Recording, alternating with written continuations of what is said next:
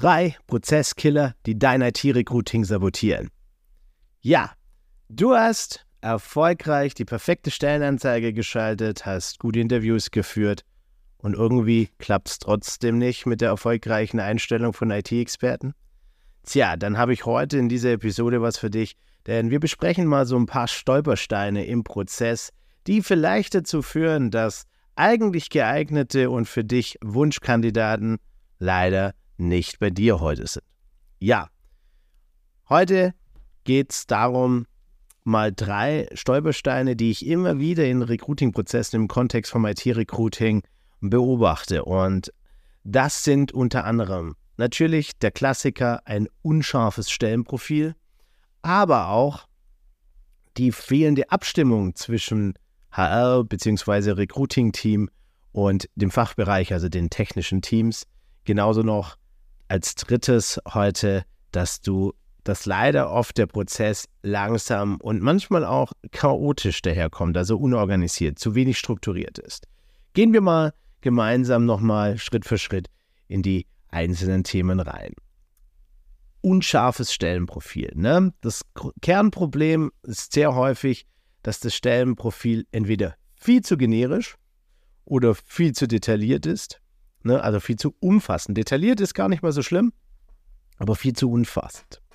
Und das Problem, was dabei ist, ist, dass natürlich irgendwie nicht so richtig klar wird, was ich denn jetzt als IT-Experte genau auf dieser Position tun soll. Was ist meine Aufgabe? Was ist meine Rolle? Welchen Impact habe ich denn wirklich? Was sind Must-Haves und was sind Nice-to-Haves? Wenn das nicht klar rauskommt, dann ist es ein Problem, weil dann schreckt es im Zweifel ab, weil ich keine Klarheit darüber gewinne, was mich erwartet. Und klar ist natürlich, diese Stellenanzeige ist ja sehr früh im Prozess. Ne? Also betrachte vielleicht eine Stellenanzeige so ein bisschen wie aus dem Marketing als Landingpage. Ne? Die muss Lust auf mehr machen. Es muss auch vielleicht noch gar nicht alles drinstehen, aber das, was du auf jeden Fall brauchst oder was du auf jeden Fall sicherstellen willst. Das sollte natürlich drin sein, denn bedenke, ich habe das schon häufiger in den Podcast-Episoden besprochen, ähm, eine Stellenanzeige oder eine Stellenbeschreibung im Netz ist immer Marketing und Demarketing zugleich. Also nimm das gerne mal mit. Wie könnte irgendwie eine äh, gute Lösung hier aus sein?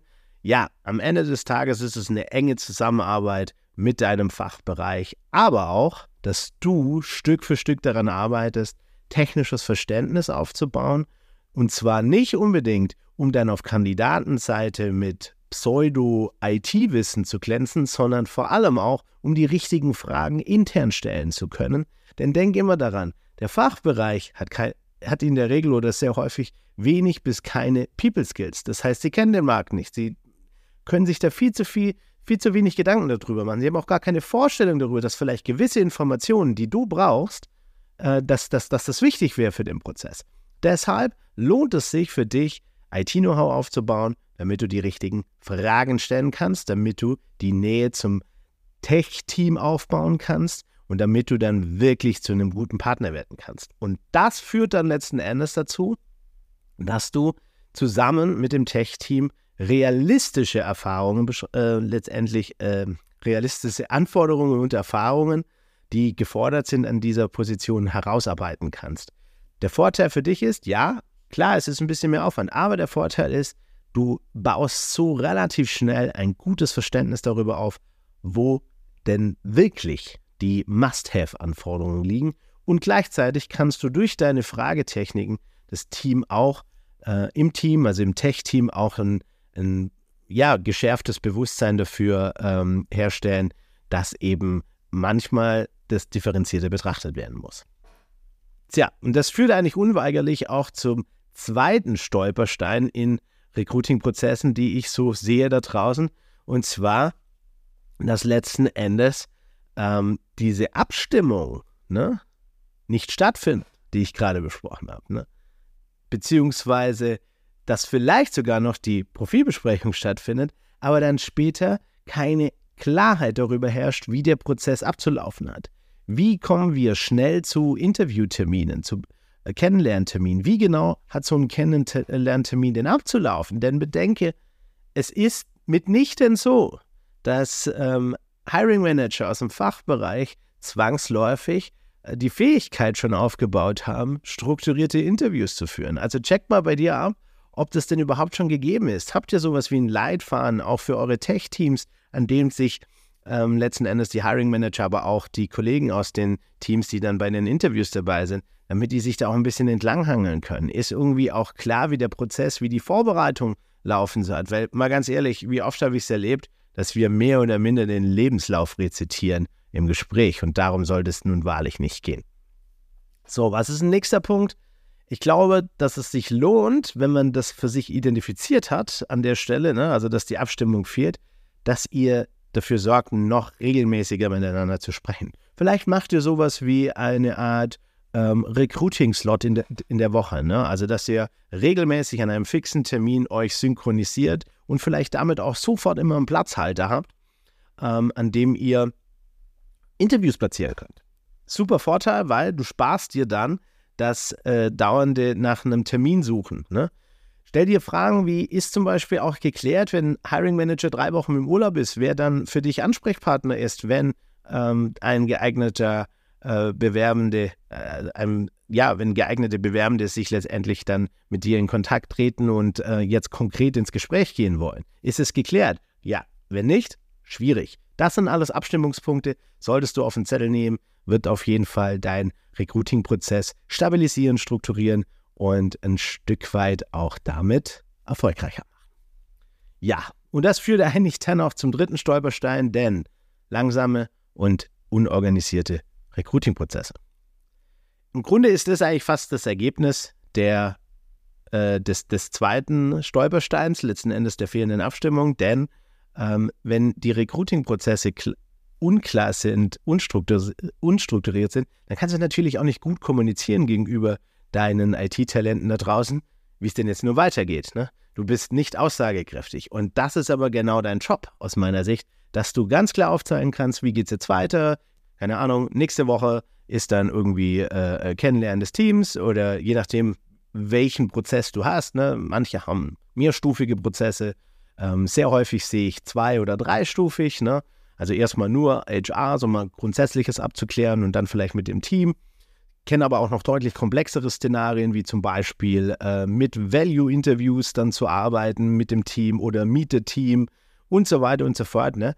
Ähm, all das ähm, ist ja cool, wenn du das definiert hast, nur wenn die dazu führen, dass es zu lange dauert, bis du Antworten geben kannst, bis du weitere Termine nennen kannst oder du gar nicht genau sagen kannst, wie es denn jetzt nun weitergeht, dann wirkt das erstens hochgradig unprofessionell. Es ist auch ehrlich gesagt, gefühlt zumindest empfinde ich das dann als wenig wertschätzend, ähm, weil äh, letzten Endes ich mir ja wünsche, ne, dass wir da gemeinschaftlich ähm, an, an dem Prozess oder im Prozess arbeiten. Und da ist Transparenz, glaube ich, ziemlich wichtig. Wahrscheinlich sage ich dir damit auch nichts Neues. Ähm, und wenn du das bereits schon auf dem Schirm hast, umso besser. Ähm, dennoch vielleicht ein kleiner Reminder an dieser Stelle, dass es halt immer wieder ein Stolperstein ist, den ich da draußen beobachte und auch in den Gesprächen mit Teilnehmenden bei mir in der Online-Akademie einfach immer wieder ja, thematisieren darf. Also, wie könnte da die Lösung aussehen? Naja, beziehungsweise noch einen Schritt davor, ne? warum ist denn das überhaupt so ein großes Problem? Ganz einfach.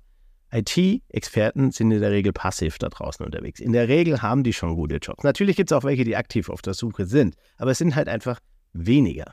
Also überleg dir nochmal ganz genau, wie wird es denn dir gehen, wenn du eigentlich nicht aktiv auf der Suche bist? Dann hast du doch keine Lust, Zeit zu verschwenden. Ne? Deshalb sorge dafür, bereite dich so vor, Schaffe die Strukturen, dass du einen strukturierten Prozess realisieren kannst. Der muss nicht groß sein, der muss nicht ewig viele Stufen haben, aus meiner Sicht zumindest. Aber er sollte klar transparent darstellbar sein, hat auch den großen Vorteil, dass du das, wenn es immer gleich läuft, in der Regel, dann kannst du es natürlich auch super über dein Karriereportal, über deine Karriereseite, äh, bis hin zu deiner Landingpage für deine Stelle auch super gut transportieren. Ne? Und vielleicht mit ein bisschen Automatisierung im Hintergrund lassen sich dann auch ganz gut die nächsten Steps immer, sagen wir, die ähm, quasi transportieren und damit sicherstellen, dass man es nicht im Alltag vergisst. Auch das ist sicherlich ein Aspekt. Ja, und das führt eigentlich tatsächlich schon direkt zur Lösung für dieses Problem aus meiner Sicht. Und zwar, dass du den Prozess mal definierst und im Idealfall sehr früh mit deinen Fachabteilungen auch abstimmst, ne? weil es bringt ja nichts, wenn, dir, wenn du dir eine super Blaupause überlegst am Ende des Tages, aber nicht in der Lage bist, letzten Endes das umzusetzen, weil die Fachbereiche gar nicht in der Lage sind, da mitzumachen, weil sie vielleicht gar nicht die Zeit eingeräumt bekommen oder weil sie sich Stand jetzt gar nicht vorstellen können, dass sie sich die Zeit dafür ja nehmen sollten und könnten.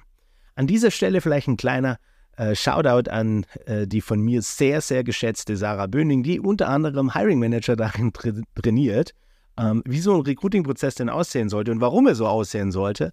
Ähm, von daher ganz liebe Grüße an dich, liebe Sarah. Du bist ja auch bald äh, hier zu Gast im Podcast. Da freue ich mich schon richtig drauf. Und ja, vernetzt euch gerne auch mal mit ihr. Und was will ich euch damit sagen? Ne? Fassen wir es nochmal zusammen.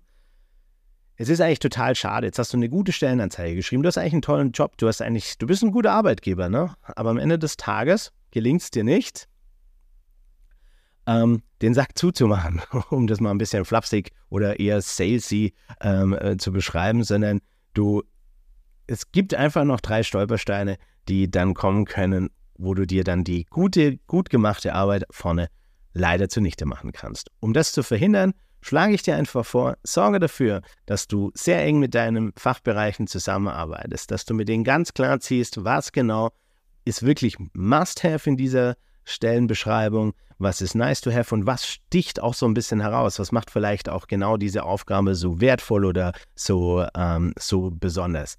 Mit besonders meine ich nicht zwangsläufig, dass das jetzt irgendwie ein, ein Weltverbesserer-Job sein muss. Nein, manchmal sind auch ganz stabile, solide äh, Beiträge zu einem Geschäftserfolg. Es sind für viele Menschen da draußen schon besonders genug, aber das rauszuarbeiten, dass das in einem tollen Umfeld passiert, irgendwie äh, das Team irgendwie ähm, so ein bisschen ja, äh, spannend macht, dann nimm das mit rein. Super gut. Dazu brauchst du aber, und das ist dann Punkt zwei letzten Endes, die Abstimmung zwischen dir, deinem Recruiting-Team und aber auch letztendlich dem Fachbereich. Ne? Sowohl zeitlich, terminlich, organisatorisch, inhaltlich aber genauso. Ne? Wie wollt ihr euch da aufstellen? Und das führt dazu, dass auch die Fachbereiche ein bisschen mehr People Skills aufbauen und ein besseres Verständnis dafür bekommen, warum es das Ganze eigentlich braucht. Ja, last but not least, der dritte Stolperstein, den ich heute mit dir ein bisschen angesprochen habe und wieder so ein bisschen in Erinnerung rufen möchte, ist, dass einfach langsame Prozesse oder unorganisierte Prozesse eigentlich für alle Beteiligten nur ätzend sind, um es mal so deutlich zu sagen. Denn ähm, es führt eigentlich dazu, dass letzten Endes Reibungen entstehen und im Zweifel dann auch tatsächlich Prozessabbrüche entstehen, die wahrscheinlich nicht notwendig wären. Schließlich hat man sich ja zu Beginn eigentlich auf den Prozess gemeinsam verständigt. Ja, das war's für heute.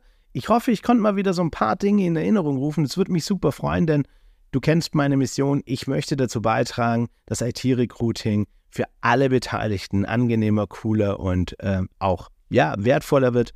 Und wenn du jetzt das Gefühl hast, die Folge war recht äh, wertvoll für dich, dann teile sie doch mal mit deinem Netzwerk, mit deinen Freunden und Bekannten, wo du denkst, naja, das wäre doch vielleicht für euch auch wertvoll. Und lass mir einen Kommentar da, lass ein Abo da. Und ja, wenn du es richtig wertvoll fandest, freue ich mich natürlich auch über eine ähm, 5-Sterne-Bewertung, über eine richtig gute Bewertung. Das pusht nochmal ein bisschen die Reichweite vom Podcast, aber auch auf YouTube. Ne? Daumen nach oben, abonnieren. Und ja, dann freue ich mich drauf, wenn du auch nächste Woche wieder dabei bist. Und wie gesagt, kleiner Teaser, bald habe ich die wunderbare Sarah Böning im Podcast und da werdet ihr ganz viel über das Thema, wie kann man das denn schaffen, dass das mit den Hiring Managern da draußen in den Fachbereichen noch besser funktioniert. Ich bin draußen, wünsche dir noch eine wundervolle, erfolgreiche Recruiting-Woche und sag ciao, dein Tobi.